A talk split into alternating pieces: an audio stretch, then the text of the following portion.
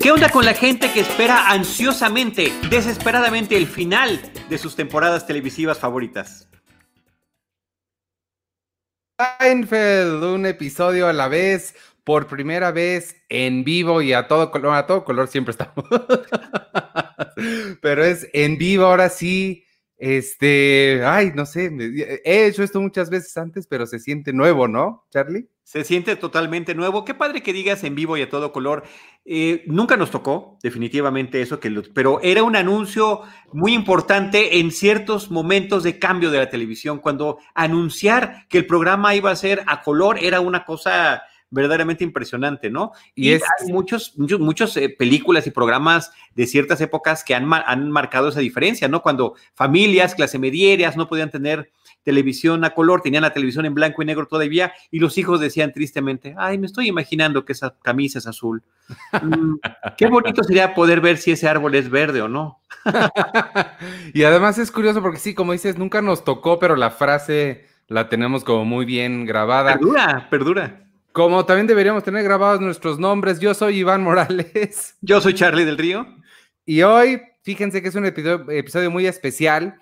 Eh, este va a ser nuestros episodios 63 y 64, aquí en Seinfeld, un episodio a la vez. Y vamos a hablar de lo que son formalmente eh, el episodio 23 y 24 o 23 parte 1 y parte 2, el final de temporada de la temporada 4 se transmitieron las dos partes juntas, así como estamos haciendo esto, el 20 de mayo de 1993 y se llama The Pilot, el piloto, que como bien nos indica al principio del show, es una persona que maneja un avión. Claro, claro, claro. Oye, y antes que nada, también agradecer a Jaime James Rosales de RH Media, que nos está apoyando con esta transmisión, como siempre, como lo hacen Cinemanet, como lo hacen Cinematempo, eh, con nosotros. Se está sumando en esta ocasión a este a este esfuerzo que estamos haciendo. Celebratorio, yo por eso decía em, que hay, habemos muchos televidentes o gente que ve programas de televisión, ahora ya también son series en plataformas, que sí hay una expectativa grande. Te gusta cierta serie, pero cuando llega el final es verdaderamente emocionante. Eh, y estamos haciendo el episodio 63 y 64 juntos porque, como dijo Ivanovich, así sucedió cuando se transmitió originalmente en mayo de 1993, este final de temporada, que además coincidía con el final, no de temporada, sino de toda la serie de Cheers, que era el programa que seguía a continuación y que finalmente, eh, históricamente, a partir de la siguiente temporada, ya Seinfeld se quedaba con ese horario privilegiado de los jueves en la noche. Entonces, fue esta hora de Seinfeld a las 8 de la noche y después a las 9 el episodio final de Cheers de dos horas de duración. Técnica y legalmente son dos episodios porque las cadenas tienen esos compromisos estipulados con su equipo, aunque lo pasen al mismo tiempo juntos o como, como sucedió en este caso que se escribió, se produjo y se estrenó como un programa de una hora, al final de cuentas sí están contando los dos episodios que tenían que ver. Ya estamos viendo esta imagen que nos está poniendo Jaime Rosales de una escena de Cheers, este, esta serie que también en su momento marcó toda una época, particularmente la televisión estadounidense. Yo no recuerdo que haya habido eh, gran entusiasmo por Cheers aquí en México, como lo era allá, ¿no? Que inclusive pues generó hasta spin-off. Y un, poquito de, que de hecho sí, Fraser creo que tuvo más, más, éxito aquí que el mismo Cheers, pero una nota de programación, aquí en la programación del canal de YouTube de Cine Premier, vamos a hacer nosotros, Charlie, exactamente lo mismo que hizo Seinfeld, que es colgarse del rating de Cheers. Claro. Eh, inmediatamente después de nosotros va a empezar Sergio López con clasificación pendiente. Entonces, este, él me dijo en la, en la mañana, me voy a colgar de tu rating espero que, podamos cumplirle. Vamos a tratar de cumplirle, vamos a y For Fraser, que es una serie que me encanta, que lástima que ahorita no está disponible en ninguna otra eh, plataforma. Pero bueno, eso fue lo que sucedió en esa ocasión. Eh, como también decía Ivanovich, son los episodios 23 y 24 esta temporada para concluirlos. Y lo padre, Ivanovich y queridos amigos que nos escuchan, es que este final de temporada es el cierre de un proyecto muy ambicioso por parte de todo el equipo de Seinfeld, de Larry David, de Jerry, de Larry Charles, de todo el equipo creativo detrás de la gente, porque era, eh, y lo platicamos al inicio de esta temporada 4, que además he reiterado muchas veces que es mi temporada favorita de las nueve de Seinfeld, era crear a lo largo de estos 24 episodios una historia que fuera eh, eh, teniendo conexión entre todas de principio a fin. Desde que en el primer episodio se le sugiere de parte de la NBC o de la NBC a Jerry Seinfeld como comediante dentro del programa que les ofrezca alguna idea para algún proyecto televisivo, hasta la decisión de hacer un sitcom, eh, generar un guion, hacer el casting, grabarlo y, em, y transmitirlo dentro de la serie. ¿no? Es un programa completamente meta. Es así, Ivanovich, como cuando nos dijeron a nosotros que habría un proyecto de películas individuales de superhéroes,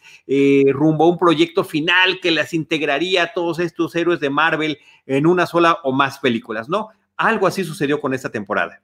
Más o menos. Y, este, el, final de este, cuando vemos ya el piloto eh, filmado, que los vemos a ellos viéndose a, una versión ficticia de ellos es como si nosotros ahora hiciéramos Seinfeld un episodio a la vez, Seinfeld un episodio a la vez.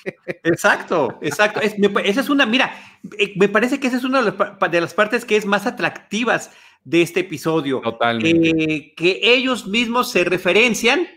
No habrá otra temporada con tanta cohesión narrativa en la serie aunque habrá otros arcos narrativos en temporadas subsecuentes, como las relaciones afectivas de Elaine y de George cobran importancia relevante y son relaciones que van a durar diferentes episodios y, diferentes tiempos.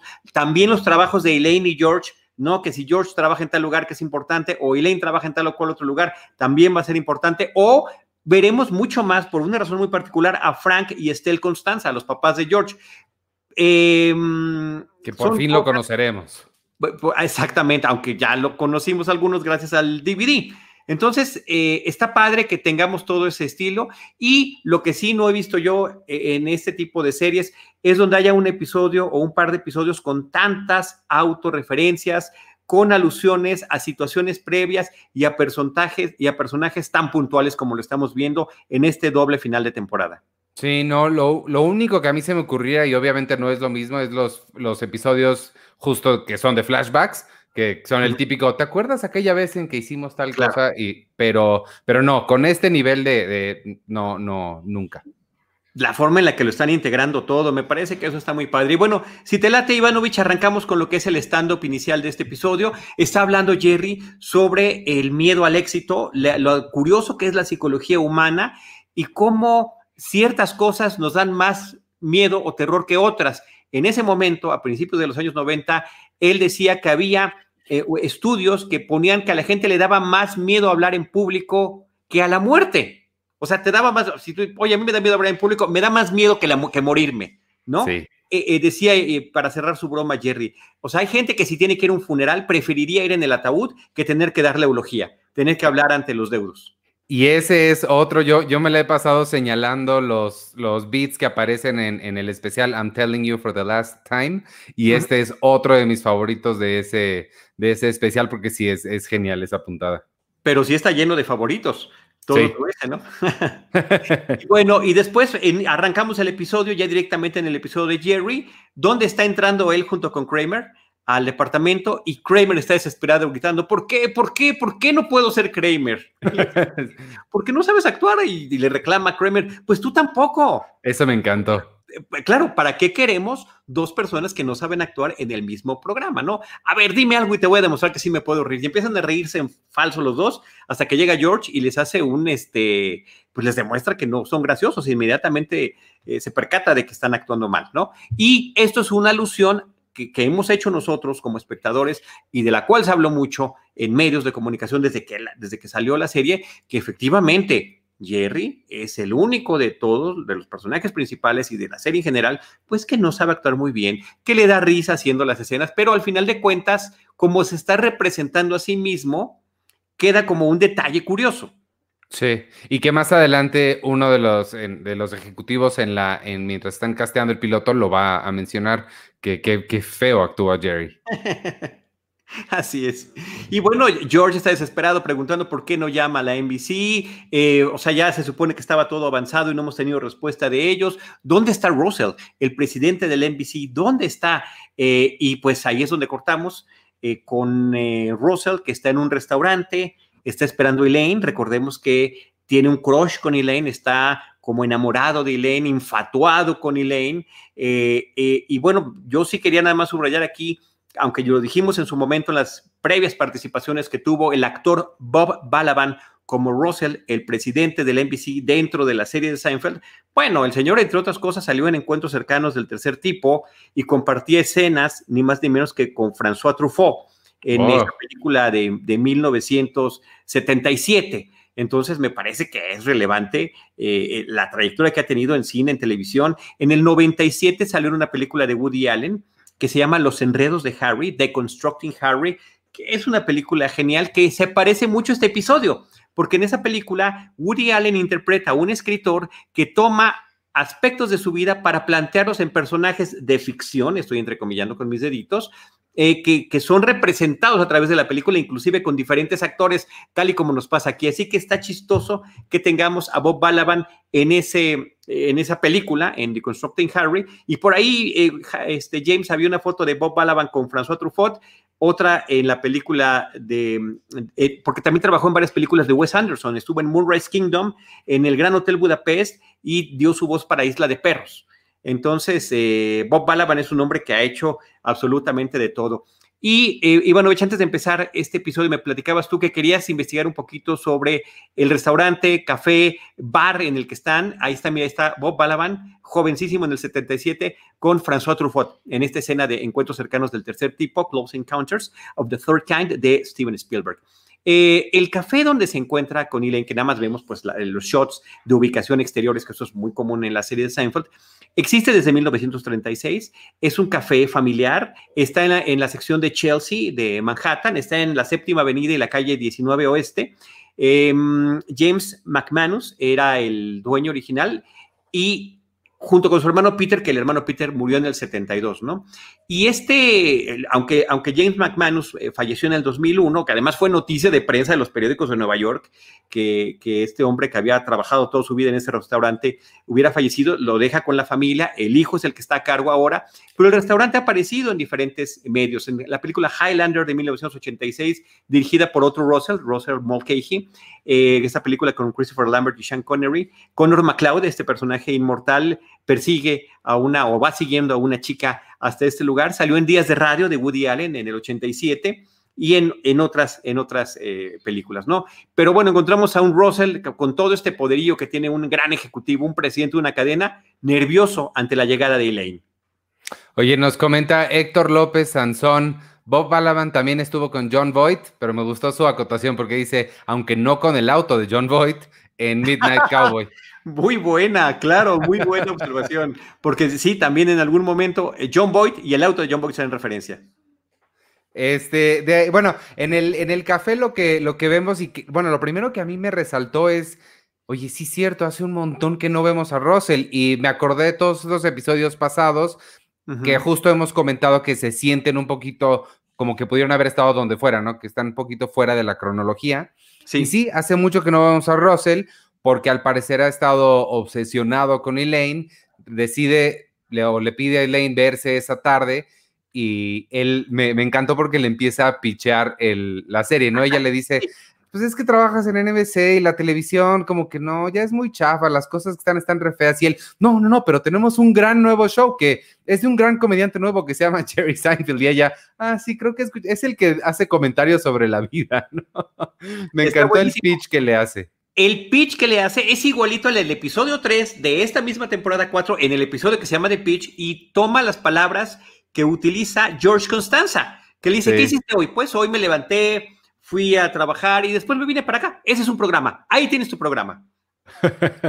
y, lo que le dice Elaine básicamente, porque Russell está nervioso, tartamudo, no puede mirarla fijamente, eh, pues le dice Elaine, yo no respeto tu trabajo, o sea, a mí no me gusta la televisión.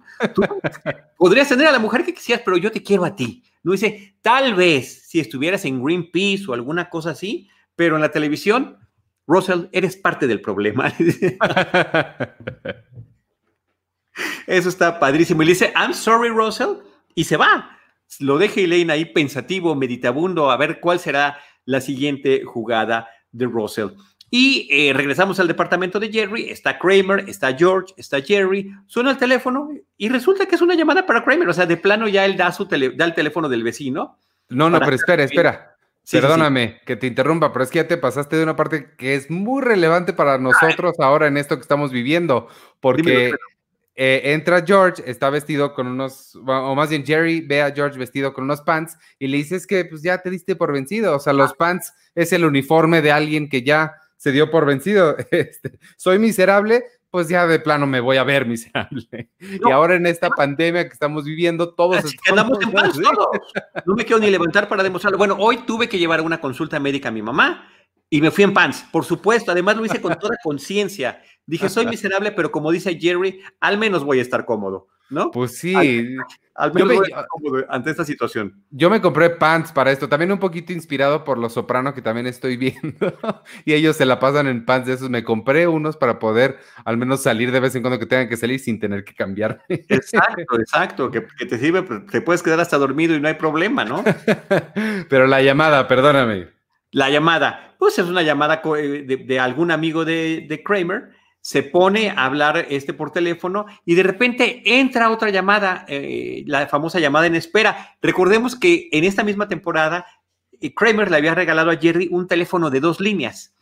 Eh, en el episodio 17 de la temporada 4, en The Outing, y justamente pues lo está utilizando. Entonces recibe otra llamada y dice, ah, sí, un momento, después se comunica contigo y dice, Jerry, espérate, ¿quién era? La NBC. No, no, no, era nada más. Una Ivanovich señal. Entonces, este, le dice, cuelga para, para él poder reportarse, ¿no? Mientras tanto, nada más hago la acotación y ahí está la imagen para que lo veamos. Eh, George está comiendo rufles azules, que son mis frituras favoritas de toda la vida. Si hablamos a hablar de comida chatarra que no debemos, queridos amigos, no debemos consumir en exceso y mucho menos en estos momentos que mucha gente está haciendo menor actividad física, pero me fascinan los rufles azules. Y conste que no, y que no tenemos patrocinios. Pero si tuviéramos, nos encantan los frituras de cualquier. Sí, claro, claro. Si alguien de Sabritas nos está escuchando. Oye, por cierto que este asunto de, George en, en Pants era una referencia a uno de los escritores del staff de Seinfeld, Bob Shaw que en algún ah. momento también sale en una toma grupal más adelante hacia el final del episodio, como parte del staff, que usaba pants para ir a trabajar y se la pasaban estos molestándolo, ¿no? Wow. Eh, George se reporta a la NBC, habla con la secretaria de Russell y le dice que está listo el casting para mañana a las 4 y le voltea y le dice a, George, seremos exitosos al fin. Y George, en vez de, en vez de ponerse contento, le entra un rostro de angustia, desencantado, casi molesto, es ahí la referencia al stand-up inicial de Jerry, donde estaba hablando del miedo al éxito.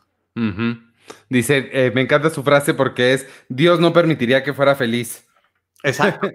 ah, no, bueno, y, más adelante va, con la terapeuta George, la siguiente escena que lo vemos es con la terapeuta, y e, ella le dice, pero ¿por qué estás molesto? Y le dice esto, eh, Dios no permitirá que soy feliz. Ella le dice, pero pensé que no creías en Dios, y él, no, sí creo para las cosas malas. Así es. Para lo malo, por supuesto que creo. Este, y, es de los que no pueden aceptar su éxito. Eh, la terapeuta con la que está, recordemos, es eh, el personaje de Dana Foley. Ya había aparecido en el episodio 13 en The Peak, en el episodio 16 en The Shoes de esta misma temporada. Es amiga de Elaine, es la que le recomendó eh, Elaine a George. Y que además la actriz Gina Hedge había trabajado en otros proyectos en, teatro y también en cortometrajes con Jason Alexander. Así que es una de, tantas con, eh, situaciones que hay. Y luego le, ve la terapeuta que tiene algo en el labio extraño. ¿Cómo se te ocurre decirme eso si ves lo nervioso que estoy? ¿Qué tienes en el labio? Es como una decoloración. Mejor que te lo chequen. Dice, ¿qué clase de terapeuta? y le empieza dar una regoñada hasta que él dice, pues yo creo que mejor te vas. Y él aplica la clásica de George, I'm going, baby. I'm going. Donde estamos demostrando otra vez esta obsesión compulsiva de George, esta hipocondría que tiene. Eh, cortamos a un taxi donde están en el tráfico eh, Jerry y George. Em, pues obviamente le está enseñando su decoloración a Jerry. Jerry no la ve, pues, Jerry lo ignora porque ya lo conoce. Sabe que con este tipo de individuos no tiene que hacerle más grande su preocupación. Y entonces eh, se voltea con el, le pregunta al taxista ¿no? Y el taxista le dice, sí, este, es una decoloración, yo me lo checaría. que no hay nada que le preocupe más a George que la gente le diga eso. El taxista Es un hombre que también ha tenido mucha trayectoria, es Eric Avari. Eh, salió en la película y en la serie de Stargate con un personaje eh, recurrente. También salió en El Planeta de los Simios de Tim Burton, en La Momia, o sea, sale en, este, con, este tipo de personajes como de look asiático, ¿no? Eh, y luego George aplica una que dice, si no me lo reviso, le dice a Jerry, pues no me pasa nada. Porque si voy me van a encontrar algo, ¿no? Es lógica infalible y no, no, no, nadie me va a mentir que no ha pensado exactamente lo mismo. Creo que tengo algo, pero si no voy al doctor nunca, así, si no me entero, si no me lo dicen, no pasa nada. Es esta este, filosofía o, eh, prácticamente de, Europa, Ivanovich, donde el, gato de Schrödinger, Schrödinger, no me acuerdo cómo se llama, como el de Dark. Schrödinger, Schrödinger ese gato, ¿no? Si, no si, si, se puede morir o no se puede morir dependiendo si no lo ves. En un momento está vivo y no vivo al mismo tiempo. En este momento, el labio de George puede ser algo nocivo o no nocivo.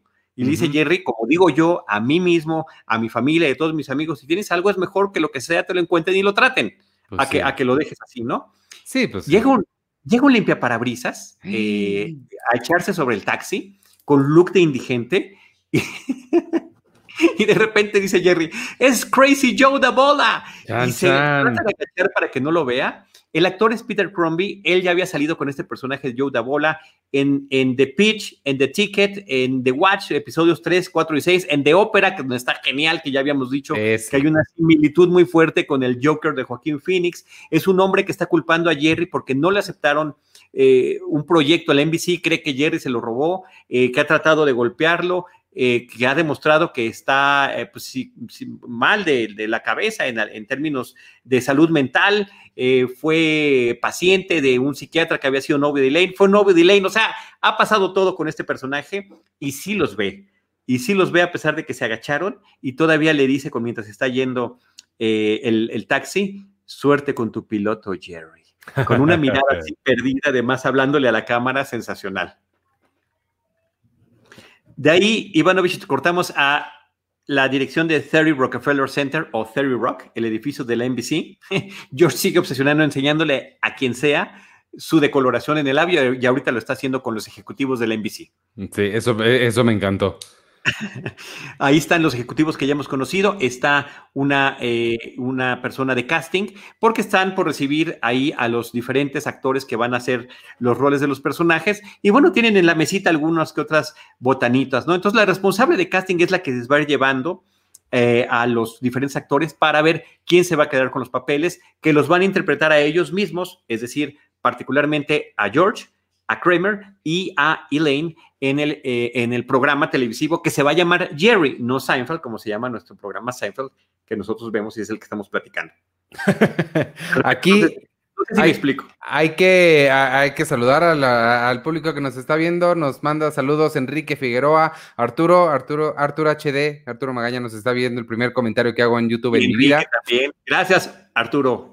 Y Héctor López le dice a Arturo, acaba de hablarse del actor que hizo del papá de Phoebe en Friends, que también tuvo un papel en Seinfeld, para darte una bienvenida con un tema de tu mayor interés. No, y ahorita va a entrar, aguanta Arturo, ahorita va a entrar eh, un actor que también tuvo un personaje recurrente en la serie de Friends. Eh, llega un primer actor para interpretar a George, que está completamente fuera de personaje, porque pues es un tipo compete a la moda, la ropa también, aunque estamos en los novenos, parece súper ochentero, eh, y entonces se pone feliz. Ahí está, ahí lo estamos viendo. George, se pone feliz y dice, bueno, que alguien así me interprete a mí está increíble, y por supuesto que Jerry lo primero que dice, este no es, o sea, eh, y eh, el que lo hace es un, era un BJ de, de VH1 o de MTV, de alguno de los dos canales, este, este actor. Dice, George está pensando en su cabeza, oye su, su voz en off, he's perfect, ¿no? y está leyendo una parte del episodio. Eh, o sea, está, el papel que está leyendo, lo que está leyendo para el, el, el que está leyendo para su casting, es de, le pertenece al episodio eh, de Boyfriend de la temporada 3. Y dicen, alguien me llamó de Industrias Vandelay, ¿no? Recordemos cuando tenía toda esta empresa inventada que había hecho eh, George para poder seguir recibiendo fondos de las oficinas de, gente que no tiene empleo, ¿no? Eh, por supuesto que este hombre no se queda con el papel. Después entra un actor que conocemos muy bien, que es Jeremy Piven, interpretando a otro actor dentro de la serie, Jeremy Piven de muchas series. Ahí, gracias, James Rosales. Jaime está al tiro con las imágenes. Oye, sí, está increíble esto de tener productor. es, es fabuloso. Este, llega con panza, además. Es perfecto, perfecto. Y, y, qué bueno es Jeremy Piven, ¿eh? porque yo la, la imagen más eh, reciente que tengo de él es de Entourage y es totalmente diferente. O sea, es. Es un personaje presuntuoso, presumido, ¿no? Y aquí sale con esas inseguridades propias de George Constanza, que son a la vez un eco de Larry David. Sí, sí, sí. Y todavía llega y les dice: ¿Cuál es mi personaje? ¿Un perdedor? ¿No? George, no, no, ahí está, mira, ahí está Jeremy Piven en Entourage y hasta el look es completamente distinto. Sí, no, nada que ver. Y ahí la parte del guion que está leyendo pertenece a otro episodio de la temporada 3 que se llama The Note, eh, cuando le dan un masaje a George y dice, un, hombre me dio un masaje. Sus manos estaban sobre mi cuerpo desnudo y, y creo que creo que se movió. todo mundo, salvo George, queda encantado con, eh, este casting porque realmente la similitud está genial en el caso de, George. Eh, y después viene el casting de Elaine, que ahí nada más vemos a, una actriz que podría interpretarlo, ¿no? Eh, en, en, la vida real, esta actriz es hija de otra actriz famosa del cine que se llama Jane Mansfield, que fue oh. símbolo sexual en los 50, en los 60, fue inclusive hasta Playmate. Cuando entra esta mujer, Jerry se pone feliz, hasta queda ¿no? como erguido, contento de ver quién podría interpretar a Elaine. Y en este acto generoso, posiblemente sin esperar nada a cambio, Jerry se ofrece a leer a leer el guion con ello, ¿no? Y todavía ella, cuando, cuando ella entra, dice, ¿qué hay una convención de calvos aquí? Y dice, ¿qué, onda con el tipo que anda en pants, no? Y me encanta, eh, sin ofender, y me encanta Jerry, no, él sabe que es calvo. él sabe que es calvo. Entonces empiezan a hacer otra lectura y también es otro episodio, es otra escena que conocemos, es la lectura del, del episodio de Deal de la temporada 2, ¿no? Cuando Elaine y Jerry pues están a punto de hacer, habían sido novios, ahora son amigos y querían ver si había posibilidad de tener algo intermedio por ahí, o como se dice, amigos con beneficios, ¿no? Después está bien padre un pequeño montaje de varios actores que podrían interpretar a Kramer. Y lo que hacemos, lo que vemos, son diferentes looks parecidos y cómo van entrando cada uno abriendo la puerta eh, para ver eh, cuál quedaría, ¿no? Hasta que entra un actor que en la vida real se llama Larry Hankin, que ha trabajado en cine y en televisión también desde hace muchos años. Es un rostro esos comunes que participan y participan en muchos, en muchos proyectos y era vecino. Arthur HD era vecino, tú lo sabes mejor que nosotros, Arthur, de eh, de Friends, de los de, de, de, Mónica y de, y, de, y de Rachel, ahí en el departamento. Y que sea muchas, y por supuesto, si ustedes ven el look, y no sé tú qué opinas, Ivanovich, las, la similitud, pues además ya lo peinaron y le pusieron el tipo de ropa que utiliza Kramer, me parece que es sensacional. Sí, es, es perfecto para la serie. Sí, me causa, hay que suspender un poquito ahí la, la, incredulidad porque está raro que él sepa, ¿no? Y que llegue vestido exactamente como el personaje, pero no, pero lo hace increíble, lo hace increíble. O sea, cuando vemos a Jeremy Piven como, como George y a, y a, Larry Hankin como Kramer, la verdad que quedamos absolutamente eh, pues emocionados. Y después le hace una típica escena de Kramer, no, voy a poner niveles en mi departamento, Jerry, niveles. Y perfecto lo hace. Estaré cómodo, ¿no? Por supuesto que estaré cómodo. Ese, eso salió en el episodio de Pony Remark de la temporada 2, ¿no? Wow, hasta allá. Hasta allá, sí, no, te digo que van las referencias por, por todos lados, principalmente de la 4, pero sí, aquí aprovecharon para echarse de algunas otras. Mientras tanto, eh, durante todo este casting, George Constanza había estado comiendo una cajita de pasas que tenía sobre la mesa, ah, se despide de ellos este hombre, toma una de las pasitas, eh, comiendo, y de repente cuando sale resulta que las pasas habían, habían desaparecido. Esta anécdota de que algo que justamente una cajita de pasas desapareció de una mesa de trabajo de Seinfeld. Ocurrió en la vida real con ah. Larry David cuando estaba hablando con Andy Robin, que lo mencionamos hace unos cuantos episodios. él fue el, que escribió The Junior Mint, eh, el, episodio 20 de esta temporada. Y eh, que es escritor, había, en ese momento era escritor de Saturday Night Live, que había de pichar una idea. En ese pitching este, desaparecieron, los, desaparecieron las pasas y Larry David, igual que George, que es que quien le hace eco en la vida real, pues estaba obsesionado con saber qué había pasado con las pasas. Ojo, nos avisaron a través de los comentarios del DVD que no fue este Andy Robin quien se las llevó, pero simplemente esto llevó a, una, a un chiste en particular de este episodio que me parece que funciona muy bien, ¿no? Y sí creo que podría ser un episodio completo o de Seinfeld o de Curb Your Enthusiasm de George o Larry David averiguando, iniciando la investigación. hasta las últimas consecuencias de lo que podría pasar. ¿Y quién entra al final de todo este casting, Ivanovich? Entra Kramer, que no, apunté el nombre que, dio, pero es un nombre también genial. Yo te lo, yo te lo digo. A ver. Martin von Nostrand. von Nostrand, para interpretarse a sí mismo. Y aquí es donde, donde Michael Richards, o sea, es, es otro de esos momentitos en los que demuestra pues realmente lo, bueno que es, ¿no? Su, su, capacidad histriónica, porque actúa mal, actúa como, ah, sin dejar de actuar como Kramer, actúa mal como Kramer. Y eso me pareció fantástico. Se interpreta mal a sí mismo. Sí, y creo que lo este hace muy bien es un episodio meta hasta los huesos, es impresionante esto. Este alias de Martin Van Nostrand ya lo había utilizado eh, Kramer en otro episodio, en el episodio de The Nose Job, cuando se había metido a un hospital y dice, soy el doctor Martin Van Nostrand y necesitaba ver algunos datos, ¿no? Pero lo seguirá utilizando.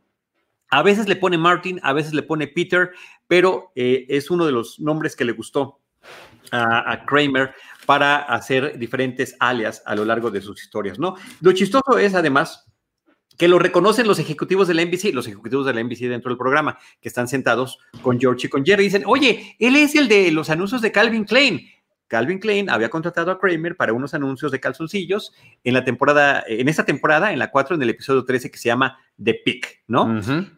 la lectura del episodio que hace Kramer, interpretándose mal a sí mismo, es de la temporada 3. Eh, del episodio de Note, donde está hablando de cuando había visto en un restaurante a Joe de Mayo, este deportista. Y de ahí nos vamos con Jerry Elaine en el café.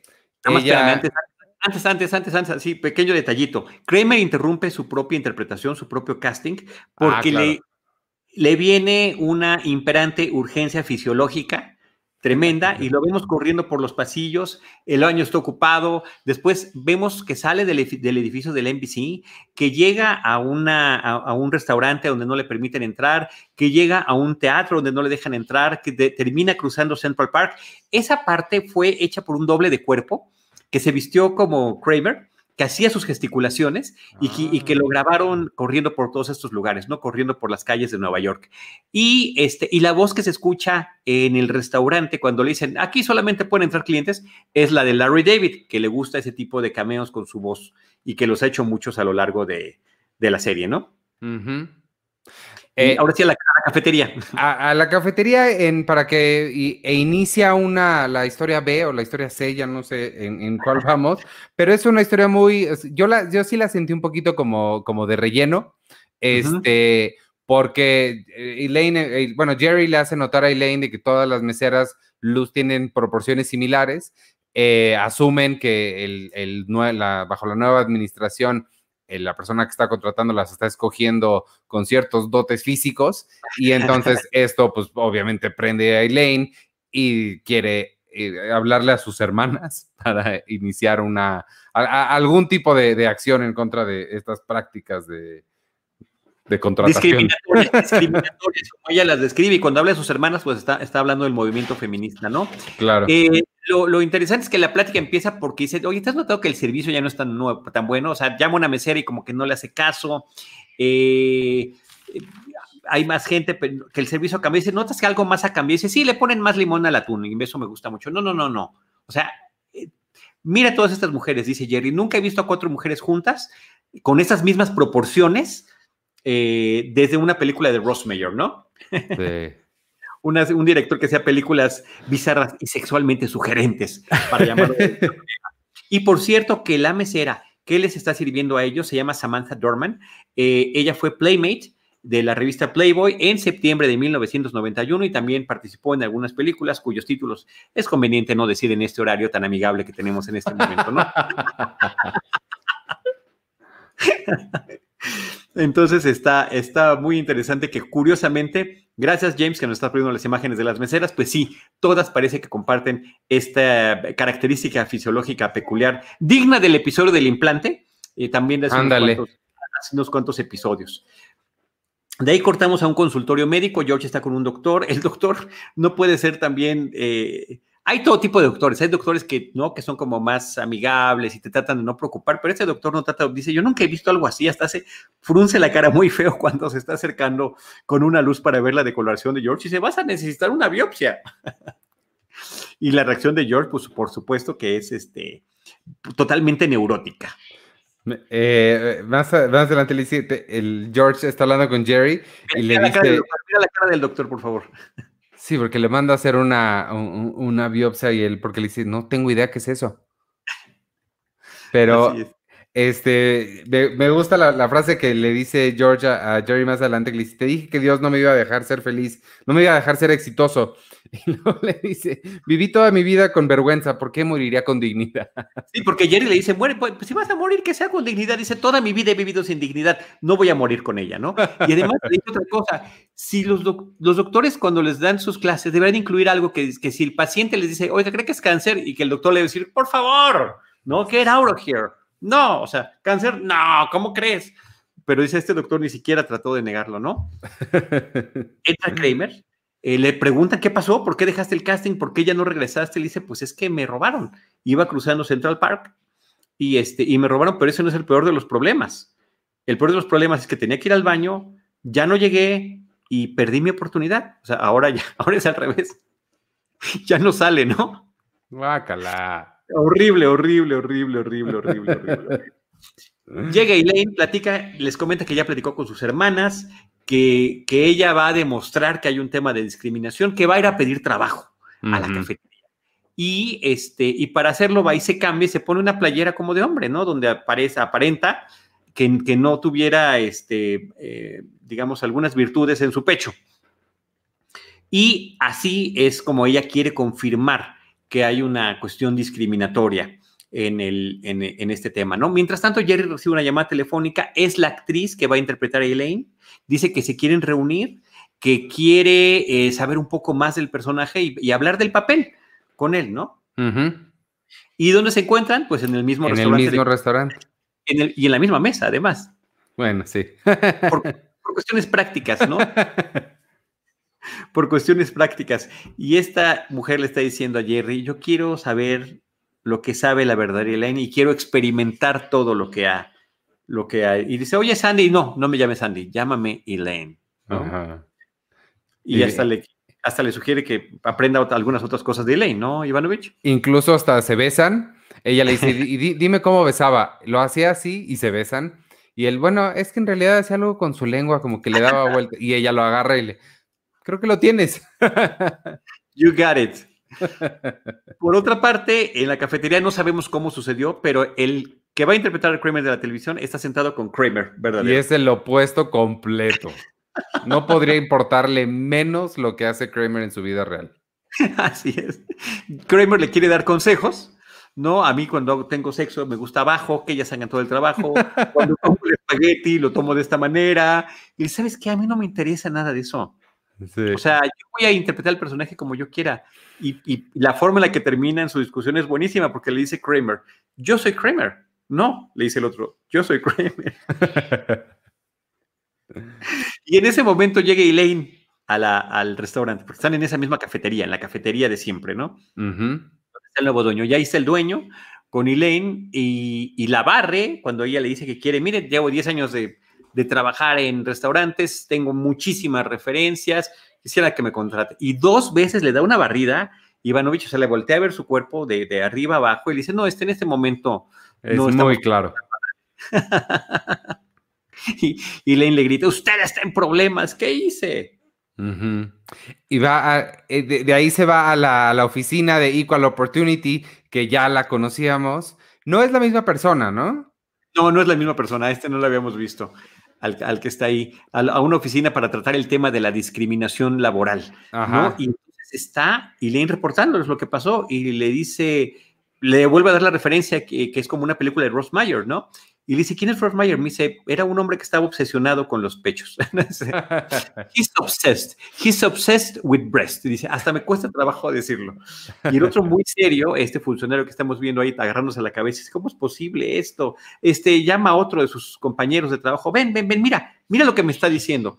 Esta mujer me dice que hay un restaurante donde solamente contratan a mujeres que tienen voluptuosos pechos. Y el otro se queda ¿no? prácticamente con la, con, la, con, la, con el rostro este, tremendo.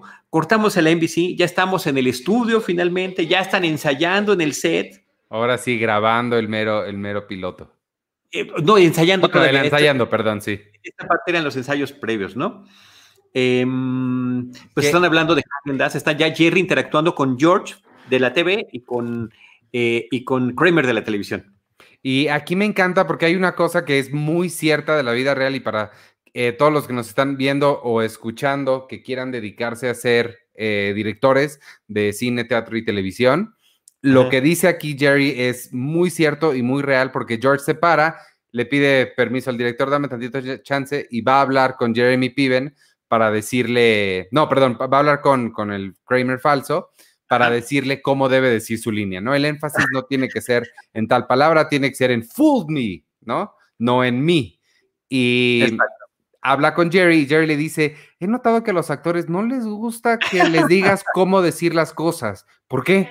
No sé, pero parece que no les gusta. Y eso yo, yo te voy a ser bien honesto, honestamente tampoco lo entiendo, pero como director siempre pues tienes la, la, la, la, inquietud o la facilidad de ir a decirle, no, es que dilo de esta forma como yo me lo estoy imaginando, pero de verdad hay pocas cosas que a los actores les moleste más a que les digas cómo quieres que digan las cosas.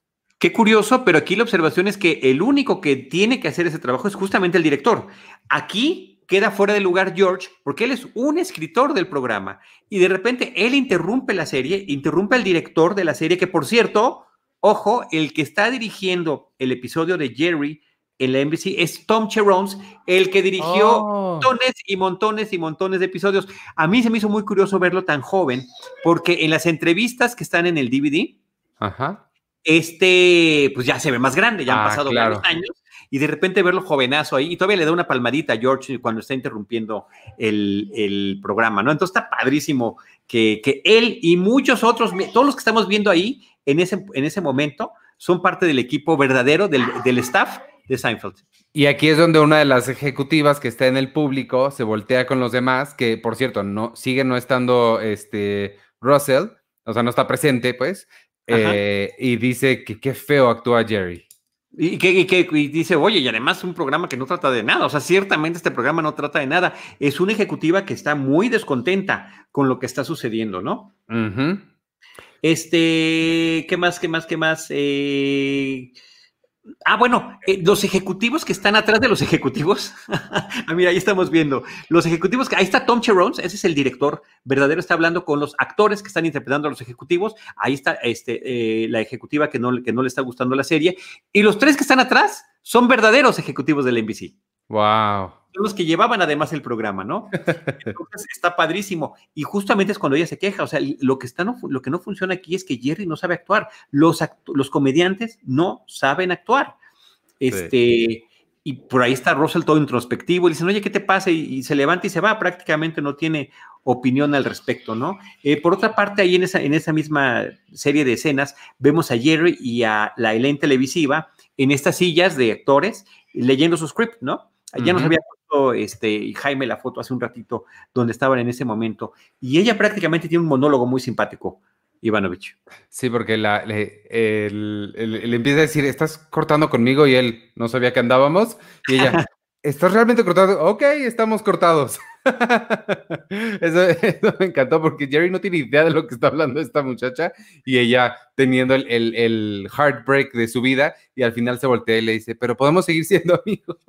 Es que ella es una, dentro de su personaje, ella es una actriz de método. Entonces, ella quiere meterse en el personaje, ya ni siquiera responde si le llaman por su nombre verdadero, ella solamente responde a Elaine. Y como la verdadera Elaine había sido novia de Jerry, pues ella tuvo una relación con Jerry y después cortaron, pues ella lo corta y después son amigos. Entonces, cree que ella sí está cumpliendo este ciclo, ¿no? Como actriz de método. Por otra parte, George y el Kramer televisivo están, eh, quieren hablar sobre las pasas, ¿no? Otra vez, eh, meterse en este eh, problema de, lo que había significado la desaparición de las pasas y bueno, explota el Kramer televisivo. Con George y prácticamente lo amenaza, ¿no? Russell trata de hablar con Elaine por teléfono, Elaine no le contesta, entonces él termina gritándole a un miembro del staff eh, a, un actor, por cierto, que había sido el doble de cuerpo, ahí está, lo estamos viendo, este hombre que está hablando con Bob Balaban, había sido el doble de cuerpo de JFK Jr., de John John, en los episodios de The Contest. Eh, ah. y después se voltea a gritarle al staff completo, el, el, presidente de la NBC. Todos esos que están allí son verdaderos miembros del staff, ¿no? Eh, después cortamos al departamento de Jerry, ahora el que está nervioso porque ya se va a grabar el verdadero programa es Jerry, dice que, oye, la realidad es que no sé actuar. Eh, y George dice que, todo va a estar bien, ¿no? Que no va a pasar nada, que el que, el que, que el que tiene que preocuparse es él, porque ya sabes que no puede tener ni dinero ni suerte al mismo tiempo, ¿no? Kramer entra, Kramer entra todo triste eh, porque no tiene suerte, todavía no sale lo que tiene que salir. Eh, la, persistalsis no está funcionando como debe de ser. Y pues Jerry le dice, pues vas a tener que considerar un aparato, el aparato es desastroso, ¿no? Un, un tubito que existe y unas bombitas para el enema. Y por otra parte, después entra Elaine para decir que ya puso su queja y que habrá una investigación en la cafetería. aunque te parezca que está extraño ese, toda esa trama, me parece que hubiera dado para todo un episodio completo. Exacto, por eso se me hace aquí como muy puesta, como para, para rellenar, pero que sí daba para mucho más. Yo creo que es para darle más lugar al personaje de Elaine, al verdadero Elaine en este, porque si no, no hubiera tenido tanto ah, que hacer. Claro, claro, tienes razón, claro.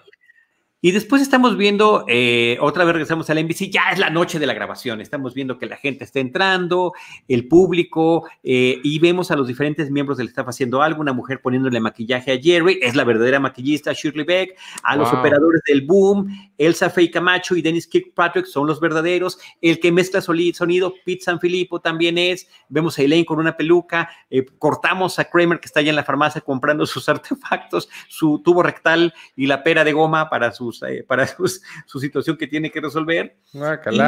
es horrible, horrible, horrible, horrible. Y, Lane llega con una peluca rubia porque no quiere, dice, no quiere encontrarse a Russell y, quiere pasar desapercibida. Y resulta que alguien que no había visto en más de 10 años la identifica y todavía le dice, no has cambiado, nada. Yo, por cierto, que qué bien se ve Julia Louis Dreyfus con esa peluca, ¿eh? O sea, aunque cambia su look, me parece que se ve, se ve muy atractiva. Eh, Julia Louis Dreyfus se ve bien como sea. sí, es nuestra consentida. Y luego el, el, Jeremy Piven, interpretando al actor que va a interpretar a George, entra en un ataque de pánico y interrumpe a Jerry, ¿no? Le dice, oye, este, no puedo, no se me olvidan mis líneas. Y Jerry le da mucha gracia porque dice, eres igual que George. Eres George. A George le estaría pasando eso. O sea, en vez de que se preocupe Jerry, le encanta que haya tanto, este, pues tanta empatía con el personaje, ¿no? Que haya tanto parecido. Después vemos a los ejecutivos, ya no está Russell, no aparece por allí, ahí está Jeremy Piven todo preocupado. Este, vemos a, a, los ejecutivos que dicen, oye, ¿dónde está? Pues no aparece Russell, no aparece el presidente de la NBC, y todavía uno de ellos le dice a la mujer, creo que es por una mujer, y ella contesta todo despectiva, qué patético. Oye, aquí vemos una llamada telefónica que hace George inmediatamente después de eso. George habla al doctor y aquí sí te voy a admitir una cosa que se me hace muy raro que lo hayan hecho, o sea, tiene que ser a propósito, no, es, no hay forma de que no lo sea, porque George levanta el teléfono y el, doctor, bueno, nada más se, se escucha a su lado que dice, es negativo y se pone todo triste porque se imagina que la, prognosis es negativa. Y es el mismo chiste que van a hacer 10 años después en The Office, cuando Michael Scott escucha que, que, los resultados de alguien de la oficina son negativos y también se pone a llorar y, dice, y él en la cámara dice, aparentemente, al parecer en la comunidad médica negativo es bueno. Y es el mismo chiste. Se lo robaron, se lo robaron. Y además ha estado un poco reciclado ese chiste, porque también apareció en una película de Woody Allen que es Hannah y sus hermanas, cuando ah, no, entonces lo robaron de Woody Allen. Es también, es también hipocondriaco y justamente pasan ese tipo de cuestiones. Pero además, prognosis negativa, ya lo habíamos mencionado ahorita que lo dijiste, era el título de una película falsa que, que, han mencionado los personajes antes y que en realidad es un guion que alguna vez escribió Larry David que sobre eso trata, sobre un hombre que cree que si la el, resultado de sus estudios es negativo, que podría ser algo, algo malo para él. Cuando cuelga el teléfono este, en esa llamada, en ese mismo lugar, cuando cuelga el teléfono eh, George, llega otro personaje para hacer una llamada. Ese también es el responsable de los props, es el prop master de la serie de Seinfeld, Wayne Harris, eh, eh, quien, quien aparece allí. Entonces está padrísimo que metan a todos los del staff en esta oportunidad esta combinación en realidad y fantasía dentro de la propia fantasía de la televisión. Y de repente hay un corte al público, Ivanovich, donde también hasta en el público metieron a miembros del staff, donde está Joe Dabola, Crazy Joe Dabola. Y se avienta como Lincoln, como el asesino, el asesino de Lincoln. y grita exactamente lo mismo. Sí, que, se me olvida cómo es la, es este Sic Semper Tyrannus. Ajá. ¿Muestra todos los tiranos? Eh, eh, la virtud vence a la tiranía, algo así, ¿no? Casi. Eh, sí, así siempre los tiranos. la, traducción literal es así siempre los tiranos, ¿no? Pero se refiere a que la virtud vence a la tiranía, es lo que dijo John Wilkes Booth este, después de asesinar a Abraham Lincoln, ¿no? Em, sí, sí, sí. No, nada, iba a ir a, mi parte favorita, la parte que ya ansiaba a llegar, porque se reúnen todos en el departamento para ver el episodio piloto y arranca con un montaje que supongo que es donde van los créditos, pero no había créditos, nada más es un montaje que se me hizo súper ochentero, o sea, pero como de no, Blossom, no sé. Y como de música convencional de programa televisivo. Y fíjate que hay un dato muy curioso, vi el episodio en, Amazon Prime Video y en Amazon Prime Video no, no hay créditos. Sí, simplemente no. títulos, pero en el DVD sí están los créditos dentro del programa televisivo, del ah, programa. Sí, está muy chistoso. Ah, qué raro, con razón, yo lo vi en Prime. Son los créditos iniciales. Ajá. sí, aparecen, ¿no? Por cierto que cuando, cuando este, se reúnen para ver esto, cuando se reúnen para ver el programa, eh, Kramer llega cantando y bailando porque finalmente su problema ya se solucionó. y también Elaine cuando se está acomodando en el sofá encuentra una cartera, que es la cartera de Morty Seinfeld, del papá de Jerry, que había perdido en el episodio 5 de Wallet de esta misma temporada, ¿no? Sí, es cierto, es cierto, es cierto. Y en, este, mensaje aparecen los nombres de los personajes, de los, no, de, los actores que están interpretando a los personajes. Michael Barth como George Piven, que en realidad es Jeremy Piven. Sandy Rhodes como Elaine, que en realidad se llama Elena Wall. Y Tom Pepper como Kramer, que en realidad es Larry Hankin, ¿no? Este, que ya vimos que ya habíamos mencionando, ¿no? Y después está la parte más divertida, una de las partes más divertidas, yo creo que la que más disfrutamos después de haber hecho todo este recorrido, Ivanovich, de más de 60 episodios que hemos hecho hasta este momento y descubrir que quién, y de toda esta temporada, que descubrir a la, a la, gente, al público que está viendo cada quien en sus casas los, el programa de televisión, este piloto de Jerry, y que resultan rostros muy conocidos. Eh, empiezan a salir Susan y su novia que lo están viendo y ambas se voltean a ver George, claro. Eh, Susan y Alison, las dos fueron novias de George. Aparece el viejito de los discos que, y dice, ese es el tipo que me robó mis discos. y, la mujer de Senegal que lo ayuda, que también se empieza a reír mucho, ¿no? Ellos salieron en el episodio de Oldman, en el episodio 18. Hace ratito que mencionábamos, este, Fraser vuelve a salir Jane Levy, que sigue con John John. Ajá. Eh, Ping, el, de la comida china. Sale Bubble Boy. Eh, de Drake y de Draquette. Ah, claro. se habían separado. Esa es mi letra que no entendí. Pero ¿sabes, ¿sabes qué estaba padrísimo de Drake y de Draquette? ¿Se acuerdan que les, les, habían regalado una televisión gigante y después la fueron a recuperar y la regalaron y demás? Bueno, primero que sigan juntos, después de que se habían separado, y están viendo el programa en una televisión portátil porque se quedaron sin tele. Ese detalle me, me, pareció que estaba genial. Pink y Cheryl, o sea, Pink, el que les lleva la comida china, y Cheryl, su prima, la abogada, con la que se termina peleando Elaine, hasta demandada quedó en el episodio de Devisa. sale eh, la, muchacha que sale en el en The Nose Peak cuando cachan a, Jerry supuestamente limpiándose la nariz. Con Calvin Klein, supuestamente con Calvin Klein, con el actor que interpreta a Calvin Klein, ¿no? Ella es Tia Van Camp, el personaje. Y regresa Terry Hatcher. Yo no me acordaba que regresaba Terry Hatcher. como Sidra y Sal Blast, ¿no? El que sale en este papel, personaje que Kramer cree que es Salmon Rushdie. Todos ellos están bien y todos ellos hacen alguna referencia a sus episodios. Salen los papás de Jerry. Sale Morty Seinfeld con, la, con Mrs. Seinfeld y que se están riendo y, dicen, y dice la mamá, ¿cómo nadie puede querer? ¿Cómo alguien va a odiar a mi hijo? ¿no? O sea, vean qué simpático es. Newman, que está dormido. dormido. Y además no estaba viendo el piloto, ¿eh? se escucha que está eh, viendo un juego de los Yankees. Y el episodio termina con otro stand-up, igual que los episodios de Seinfeld. El, episodio piloto de Jerry termina con un stand-up en que hace un, chiste que me gustó mucho. En español sería, este, no, no, sé, qué, no sé qué nombre hay para, para mayordomos, pero con Jeeves funciona muy bien. Y dice, pues es que si tú le pones a tu hijo Jeeves, pues ya estás como un poquito predisponiendo su, su vida, ¿no? ¿A qué más se puede dedicar? ¿Cuál va a ser su futuro? Sí.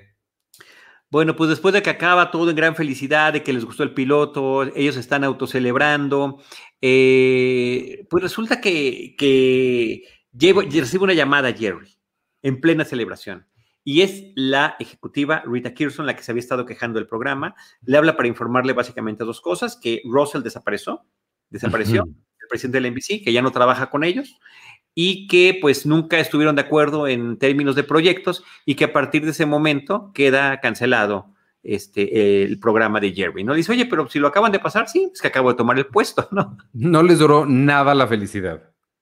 no, ni siquiera los dejaron celebrar ese momentito. Y bueno, por favor, Ivanovich, cuenta los dos detalles que son muy simpáticos del final ya del, de este episodio doble. El, el, botoncito con el que termina, pues es que vemos a Russell que se quiere ganar el corazón de Elaine dejando la televisión y haciendo algo por el planeta, lo vemos con en lo que asumimos que es Greenpeace, con dos personas en un barco, que esas dos personas ya las deberíamos reconocer para ahora, bueno, en un botecito inflable. Uno es, por supuesto, Larry David y el otro es Larry Charles. Charles, los Larrys. Eh, tratando de, de, hacerlo hasta que se cae, se cae por, la, por, por, un lado, lo intentan salvar, no pueden y Larry David le grita, yo la recordaré, Elaine, Elaine Benes, yo recordaré su nombre. Está padrísimo. Pero antes de eso también hubo otro detalle que es el cierre de la historia de Elaine, la verdadera Elaine, que está en el, llega llegan al restaurante y el restaurante, la cafetería de siempre, la cafetería está llena, llena de gente. Y entre el público, entre los asistentes, entre los consumidores, pues están los de la Oficina de Discriminación de Empleos, que, que no nada más fueron a aparentemente a ver a estas chicas, sino que además invitaron a toda la oficina. A todos sus amigos. Y todavía el señor les dice, pero ya estuvieron en la comida y ahora en la cena, qué bueno, qué buenos clientes son ustedes, ¿no? Y Lane termina enfrentándolo y le dice, yo, ya sabemos lo que se trae usted, todas las mujeres son iguales aquí en este lugar. Y dice el señor, claro, son iguales, por supuesto que sí, son mis hijas. es genial. Es una puntada genial, Ivanovich, una puntada genial para concluir este episodio con todo lo que hayamos visto, ¿no? O sea, me parece que todos los puntos los terminan cerrando muy bien. Y, y que después en el mar, después de que desaparece Russell, que estaban con Greenpeace luchando por detener a unos balleneros, a unos barcos balleneros, el guion de la serie Jerry flotando en el mar perdido. Ah, claro. Porque es como ya e, el, final de, el final de eso. Me pareció genial este, la verdad sí me gustó mucho la, forma en la que están unidas todas las cosas y las referencias que se hace a sí mismo el show. Creo que es, es, muy, muy bueno. Eh, batallé muchísimo con una parte favorita, pero pues tiene que ser el, el, piloto, esa es mi, mi, parte favorita, es esta última parte que acabamos de describir, viendo el piloto y viendo a la gente que está viendo el piloto, esa creo que definitivamente es mi parte favorita. Sin duda, sin duda alguna, sin duda alguna.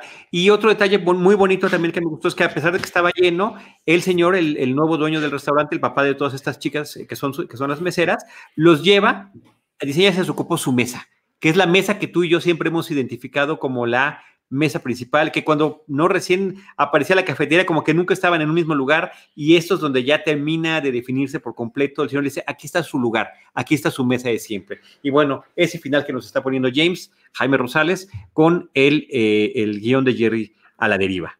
Exactamente. Pues no sé, ¿tú, tú no has dicho tu parte favorita? No, esa parte, que ese, ese montaje final con todos los personajes eh, que habíamos visto a lo largo de la serie, hasta de Bubble Boy aparece peleándose con el control remoto con los papás, todos haciendo una referencia muy específica y muy puntual de la participación que habían tenido en sus episodios previos. Me parece que eso es una de las cosas que son un deleite, eh, pero en general todo el episodio, Ivanovich, porque eh, ver, ver cómo ellos están reflejando a sí mismos eh, está muy divertido, se convierte en uno de mis episodios favoritos. He dicho que llevo pocos, pero este se pone sin duda en el top 10 eh, por todo lo que significa este esfuerzo de, cohesión en cuanto a la historia, en cuanto a personajes, en cuanto a referencias, en cuanto a recompensa para aquellos espectadores que han seguido la serie, así como nosotros, episodio tras episodio. Totalmente, totalmente de acuerdo. Este, pues no sé si tengas algo más o ya nos despedimos porque ya estamos llegando a la hora. Ya nos despedimos, Ivanovich. Este, pues muchas gracias por habernos escuchado, amigos, quien nos siguió en vivo. Eh, Héctor, Roberto, Arthur, no sé si hay alguien más arriba, alcanzo a ver. Eh, Enrique Figueroa, ¿cómo no? Enrique Figueroa. Eh, David Lara, y muchas gracias obviamente a Jaime Rosales por llevar esta, la producción de esto que se ve como nunca se ha visto. Este, gracias a todos los que nos han acompañado a lo largo de estos 64 episodios ya. Eh, aquí seguiremos todos los lunes, ya saben, en Seinfeld, un episodio a la vez, a ver cuándo volvemos a hacer otro, otro en vivo. Y este fue el episodio número 63 y 64. Hablamos del 23 y 24, la parte 1 y 2 de The Pilot. Y yo soy Iván Morales y me pueden seguir en arroba Iván Morales. Yo soy Charlie del Río y me pueden seguir en arroba Charlie del Río. Muchas gracias. Adiós.